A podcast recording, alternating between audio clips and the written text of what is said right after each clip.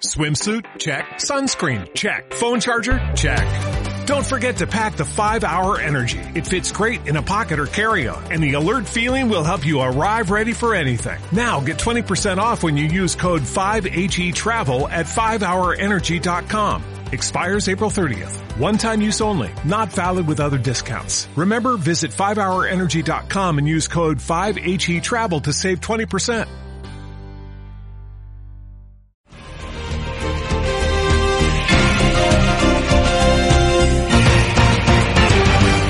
No me busquen en mi casa, ni en mi bar preferido.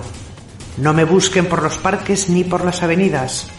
Es jueves por la tarde. Aquí, en la emisora, me encontrarán. Al calor de siéntelo con oído, junto a todos ustedes, multiplicándome dos por uno. Les habla hoy Consuelo Cosuenda.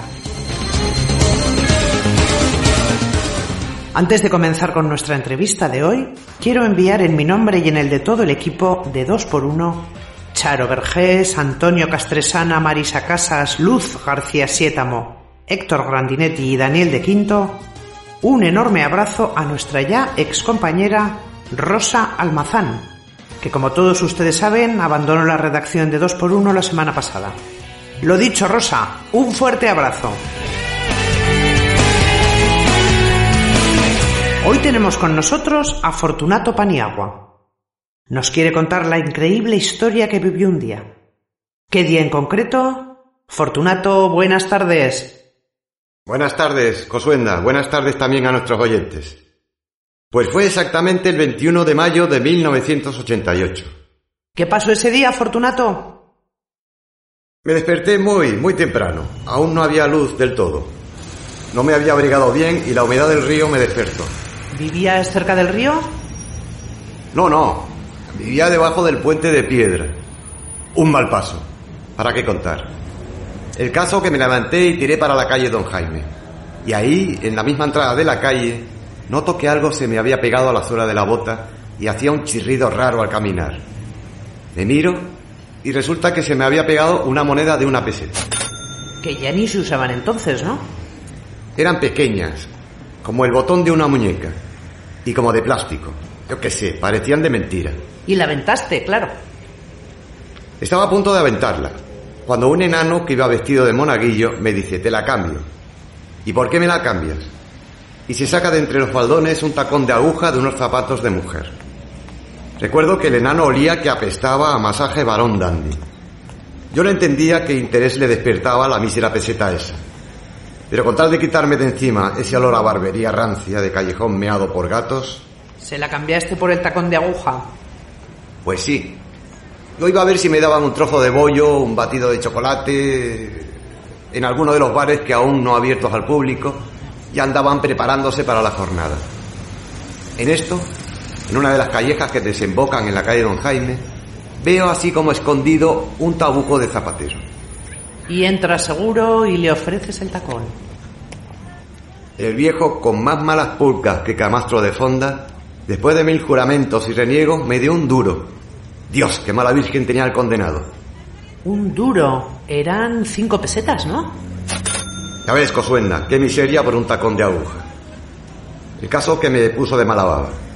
Y más que me puse cuando no me quisieron dar ni un maldito bollo revenido en una tasca de ahí cerca. A esas horas, Fortunato, la gente de las tascas gasta muy mala leche. Me mandaron a tomar por el culo. Yo iba a tapar el duro contra la botillería de detrás del mostrador cuando, joder, Cosuenda, me doy cuenta de que no llevaba nada en los bolsillos. Bueno, tampoco habías perdido gran cosa, Fortunato. Suficiente para estampársela en la cara al roñoso aquel. Me largué bien amargo. Salgo a la calle Don Jaime y me da por mirar en una papelera. Allí veo una hoja parroquial arrugada y se me ocurre acercarme a la entrada del pilar, a ver si alguna beata que saliera de la primera misa me la compraba. Esas suelen ser generosas, ¿no, Fortunato? Dicen que quien madruga para ir a misa quiere empezar el día siendo bueno. Y tanto. Justo cuando llego, sale una señora muy, muy mayor con gafas de culo de vaso. Le ofrezco la hoja. Le busca en el bolsillo de la chaqueta y me dice, tome joven. y me da un botón de chaqueta. Joder, Fortunato. Yo no me atreví a decirle nada. Dios santo. Le di las gracias y me acerqué a la fuente de la plaza a echar un trago de agua. A falta de pan, buena es el agua. Pero espera, Cosuenda, que no acaba aquí la cosa. Termino de beber y veo que se me acerca la vieja con la hoja parroquial asomándole por el bolsillo de la chaqueta y se dirige a mí. Ricardo, ¿te ha pagado ya el señor Antonio el porte de la bombona de butano? Dios, yo no sabía de qué me hablaba. ¿Es que te dedicabas a subir a los pisos las bombonas de butano? ¿Qué va? El caso que yo le dije. No, con la boca pequeña, queriendo más bien decir, no sé de qué narices me está hablando. ¿Y ella, Fortunato? Pues va y me dice, ay, este hombre, no sé yo dónde pone la cabeza. Y seguido se buscó en el bolsillo. Toma, ahora no llevo más que un duro. La próxima vez ya te daré el doble, Ricardo. ¿Y volviste a ser propietario de tu miseria? Aguarda, aguarda, Cosuena. Yo estaba muy nervioso. Le di las gracias y me despedí como pude. Me sudaba la mano de la fuerza con que defendía mi moneda. Ya de nuevo en Don Jaime, más tranquilo, deshago el puño y me encuentro en la palma. ¡Otro botón! Jaja, Cosuenda, una moneda de cinco duros. Con eso, un bollo, una palmera de chocolate, igual te los podías comprar, ¿no? No, pero sí un par de churros. Así que me acerqué a aquella churrería que estaba en la plaza de Santa Cruz. Y por fin desayunaste. Joder, que si me desayuné. Me pide un par de churros y un tipo gordo que no cabía en sí de gozo y que junto a otros estaba tomándose un carajillo, le dice al churrero, a ese también, Jacinto. Y el Jacinto, le invita al señor, hoy se le casa la hija. Yo le agradecí el gesto y me zampé los churros. Qué lástima no haberte pedido también un café con leche. Bueno, pero para calmar el ansia, parece que iba entonándome. Al ir a salir de la churrería, no sé, fue un marrunto. ¿Qué barruntaste? Mira tú qué ocurrencia. Al ir a salir no se me ocurre otra cosa que echar los cinco duros en una tragaperras. Empiezan a girar las tres ruedas con frutas y zas, piña, piña, piña. Empieza a hacer un ruido infernal, como si les hubiera cuernos tenerme que devolver dinero. Y suelta en la bandeja dos monedas de cinco duros. ¿Tu día de suerte, Fortunato? A mí aquello me puso nervioso de nuevo. Por supuesto que no volví a echar. Una cosa que me agobiaba era llevar dos monedas, una en cada mano. Así que me acerqué hasta el kiosco de periódicos que estaba en la misma plaza por ver si me las cambiaba por una de 50. Qué mal le sabría el kiosquero que le fueras con esa bagatela. Puede. Él andaba azacanado colocando el género. Y para quitárseme de encima me las cambió todo apresurado. Tan apresurado que me devolvió una moneda de 100 pesetas. Fortunato, eso ya son palabras mayores. Hasta tabaco podrías comprarte. Pero, ¿qué tal si lo dejamos para otro día? Pero si ahora viene lo mejor. El tiempo, Fortunato, nos apremia. No se puede contar un día entero en seis o siete minutos. Pero bueno, haremos una excepción. Recapitulemos. La cuestión es que el 21 de mayo de 1988 te levantas al punto de la mañana y te encuentras en el suelo de la bota una moneda de una peseta. Una peseta que al rato se convierte en... 100 pesetas, Cosuenda. Ya tenía 100 pesetas gracias al kiosquero azacanado de la Plaza de Santa Cruz. ¿Y luego? Me salí otra vez a Don Jaime y me pongo a mirar en el escaparate de una mercería unos peines de carey que de verdad, de verdad bonitos. Se me acerca por la espalda un municipal y me dice de muy mala manera, venga, arrea, no te plantes aquí que ahuyentas a la clientela. Largo, al otro lado del río. ¿Y para allá que te fuiste? Pues no, Cosuenda. Le suelto. Quiero comprarme un peine. ¿No puedo o qué? Y todo digno me meto en la tienda. ¿Qué desea, joven? Me atiende la señora dueña, que fruncía todo el rato la nariz. Y yo, el señor policía ese que está esperando ahí fuera quiere comprar esos peines del escaparate. Pero no quiere entrar porque está de servicio y me manda a mí. El paquete son 10 peines. Al señor policía le gustaría ver cómo son todos, me arriesgo. La señora, sorprendida pero rendida a la evidencia de la autoridad, pone en mis manos una pequeña caja de muestra que saca de detrás del mostrador. ¿Cuánto cuesta? 580 pesetas es la oferta. Se lo enseño en un segundo. Yo veía que no paraba de arrugar la nariz y termina soltándome la muy cuca con... ¿Y no adelanta nada como señal? La cagaste, Burlancaster. En fin, yo estaba acobardado por si le daba al municipal por entrar en la tienda. Todo el rato ahí mirando a través del escaparate. No se me ocurrió otra cosa que decirle a la mercera. Sí, claro, tome esos 20 duros. Eso la descolocó unos segundos. Tiempo suficiente para que yo saliera de la tienda con la caja de peines y le dijera al poli, ¿ve? Yo hacía ademanes para que la dependienta nos viera a través del escaparate y pensase lo que tenía que pensar. El municipal me dijo, largo, al otro lado del río. Yo hice señal del lugar hacia donde me mandaba largarme para que la dependienta pensase que nos queríamos apartar un poco el poli y yo y mirar los peines con detenimiento. Nada más que salí del campo visual del escaparate, enfilé don Jaime hacia el río. En la primera boca calle que encontré, me metí y eché a correr a toda pastilla. El corazón me iba a mil. Después de recorrer mil callejas ya no podía más.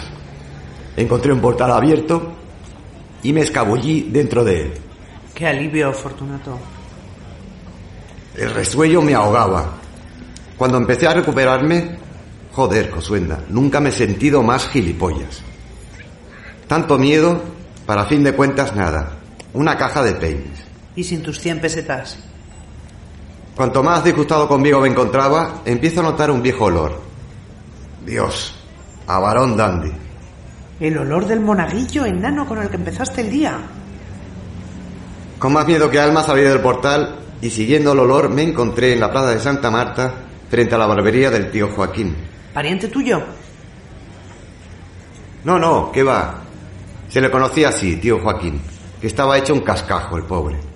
Sin pensármelo dos veces, me meto en la barbería y me lo encuentro afeitando a un brigada, su estampa. Con la ley en los talones.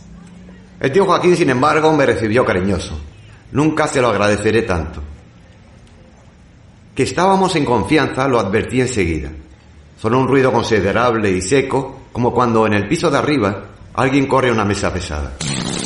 El tío Joaquín pareció no advertirlo, como si estuviera acostumbrado a él, mientras repasaba con la navaja el cuello del brigada, y al mismo tiempo me atendía amable a mí y se preocupaba por mi vida. Advertir que el ruido en cuestión había sido un cuesco del brigada me infundió ánimos y dio a mi voz un tono confianzudo. ¿Y qué le dijiste, Fortunato? Pues que trabajaba en la, para la mercera de don Jaime y que me mandaba a ofrecerle un juego de peines de oferta. Se los mostré y al tío Joaquín, sin dejar de repasar con la navaja el cogote de brigada, le parecía un fetén. ¿Qué cuesta eso? ¿700 u 800 rupias, no? Se las deja en 500. Eso le pareció un chollo. Déjalas allí encima de la repisa. Paró de afeitar y del bolsillo del chaleco se sacó una dorada, hermosa y casi diría recién hecha moneda de 500 pesetas. Toma, y dile que te mande cuando tenga ofertas que convengan a mi negocio. Buena jugada, Fortunato. Calla, Cosuenda, que bien había padecido. Me despedía del tío Joaquín y del brigada, que me resultaba como de la familia, cuando veo atravesando la plaza al municipal con un detenido al que llevaba esposado. Mira, Fortunato, ese podías haber sido tú. Me cago en la puta de oros. Las cosas, mal que bien, te venían de cara. Ese detenido y yo con 100 duros. Para un buen almuerzo. Y me prometí no meterme en más berenjenales. ¿Y qué hiciste entonces? Pues me acerqué al tubo. Me compré un camel de decomisos y me comí un bocadillo de calamares, empujándolo, eso sí, con una caña. Disfrutar, Cosuenda, disfrutar, que bien lo merecía. Si te agarraban, por lo menos te agarraban ya comido. Eso, pero nadie me detuvo, Cosuenda. Al salir de la taberna donde me había comido el bocata, me encuentro tirado en el suelo un encendedor dorado de lujo. Miro adelante y veo a una joven pareja, bien vestidos. Ella estaba buena de la hostia, con unos tapones de aguja que aún me retumban en la cabeza. Doy por hecho que el encendedor es suyo. Me acerco como un paleto a devolvérselo y acaban comprándomelo por mil pelas. ¿Y eso? No sé, iban tan elegantes y ella estaba como estaba Dios. El caso es que me mostré tan atolondrado y cohibido que sacaron la conclusión de que quería vendérselo. Ella ya lo creo que se encaprichó con el del encendedor. Lo tomó con un pañuelo que había sacado de su bolso y ya no lo volví a ver. Él, obligado tácitamente por ella, y sin que yo hubiera puesto ningún precio, te lo juro, Cosuenda, sacó de su cartera un billete de mil y me lo ofreció como diciendo, hule. Y los vi alejarse. ¿Cómo le pasaba la mano por el culo el hijo puta de él? A ver, es decir, entras a almorzar con 500 y sales almorzado con 1000. Eres la hostia, Fortunato. Pero aguarda, aguarda, Cosuenda, que solo eran alrededor de las 11 de la mañana. ¿Qué hay más, Fortunato? Y tanto que hay más. Solo te digo que esa noche me acosté en una cama del gran hotel. ¿Qué hiciste con las mil pesetas, Fortunato? Pues me acerqué a casa de mi madre, en San Pablo. Vuelta al hogar. Bueno, yo quería lavarme. Me había dado mucha envidia el novio del bombón. Es que irías hecho un asco. Más de un mes llevaba sin lavarme como Dios manda.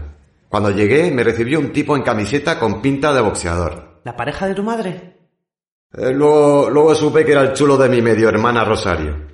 Mi madre ya no bebía entonces con el carnuzo. Se había liberado. Ahora hacía la barra en el garito de Doña Esperanza. El Venus Paradise se llamaba. El caso es que te diste un baño. Sí, el cabronazo del boxeador quería hacerme pagar. Y una mierda. Yo le di a escondidas el billete de mil a la Rosario como regalo por su cumpleaños, que había sido hacía una semana. Y sí, me lavé bien, bien, con una palangana, parte a parte, pero a conciencia. La cabeza, el cuerpo, me cepillé bien los dientes con un cepillo del hotel que me dio mi madre, hasta me afeité y todo. Ah, y mi madre sacó del armario de su cuarto un conjunto completo de hombre que me iba que ni pintado. Me hacía más mayor, más serio, yo qué sé, pero la Rosario y mi madre decían que estaba hecho un brazo de mar. El boxeador no hacía más que gruñir. Así que tenemos a Fortunato hecho un pincel.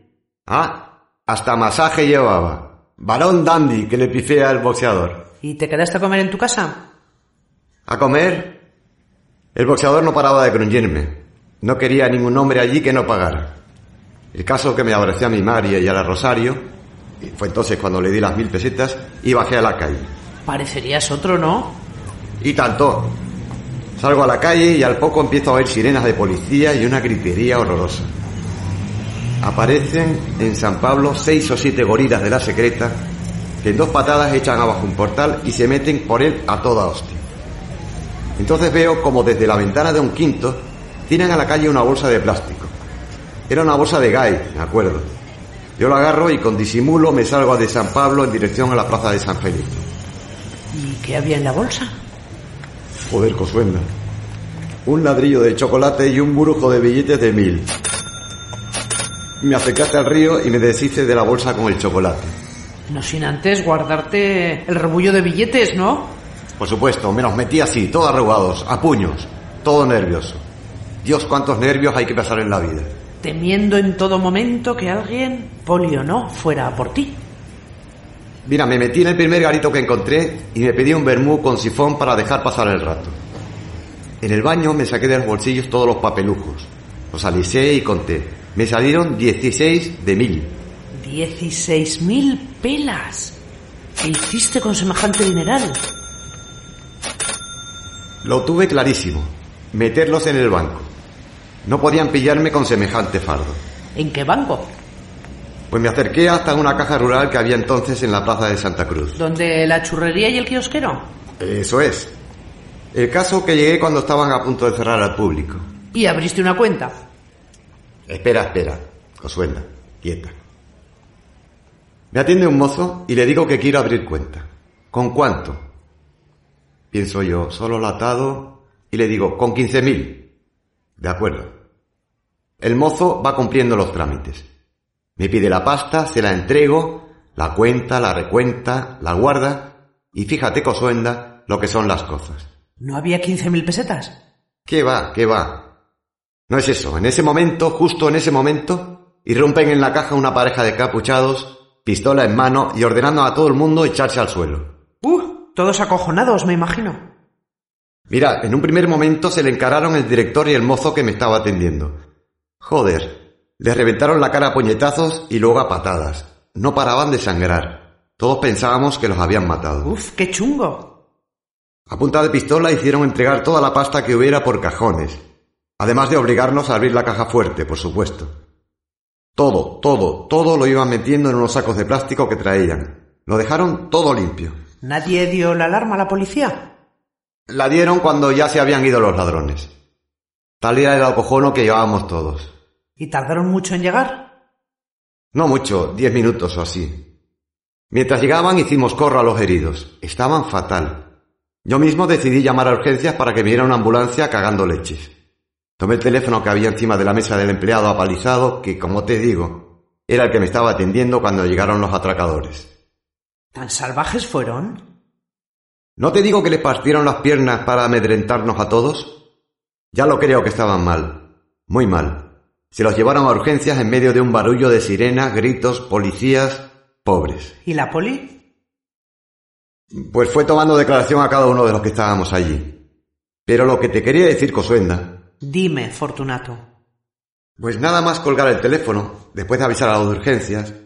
No sé, me vi sentado en la silla giratoria del pobre empleado. Me giré hacia la máquina de escribir donde el buen mozo estaba formalizando los trámites para abrirme cuenta. Y te lo juro, Cosuenda, me sentí... ¿Como un banquero todopoderoso?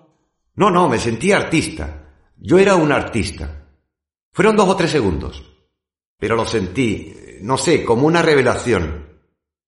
No sé, me pareció la máquina de escribir como si fuera un piano.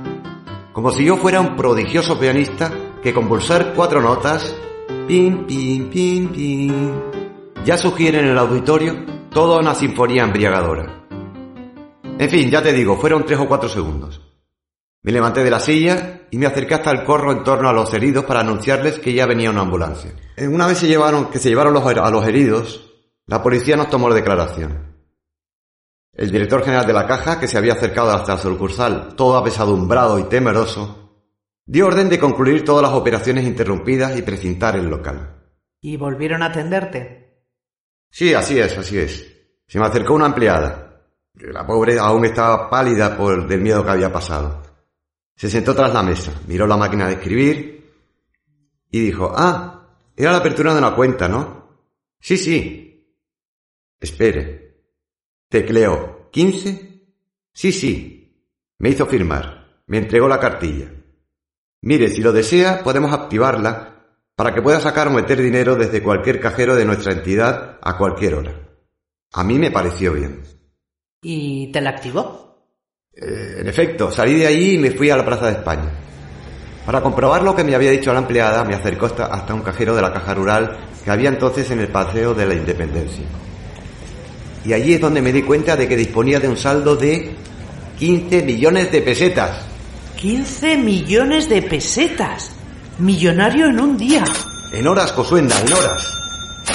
Mira, Fortunato, ¿sabes lo que estás diciendo? Vamos a parar ya, por favor. Si aún tengo que contar cómo acabé la noche con la peluche en el Gran Hotel. Eso me lo cuentas a mí luego. Mira, Cosuenda, ya me has engañado. Fortunato, calla, leches. Deja de dar la vara. ¿Qué vara ni varo? No me jodas, que queda lo mejor. La peluche y yo en el Gran Hotel. Bueno, muchas gracias, señores oyentes. Yo y la peluche. No me jodas, Cosuenda. En el Gran Hotel, en el próximo programa. Calla, Fortunato. No va a haber próximo programa. Jodida. Siéntelo con oído. Dos por uno.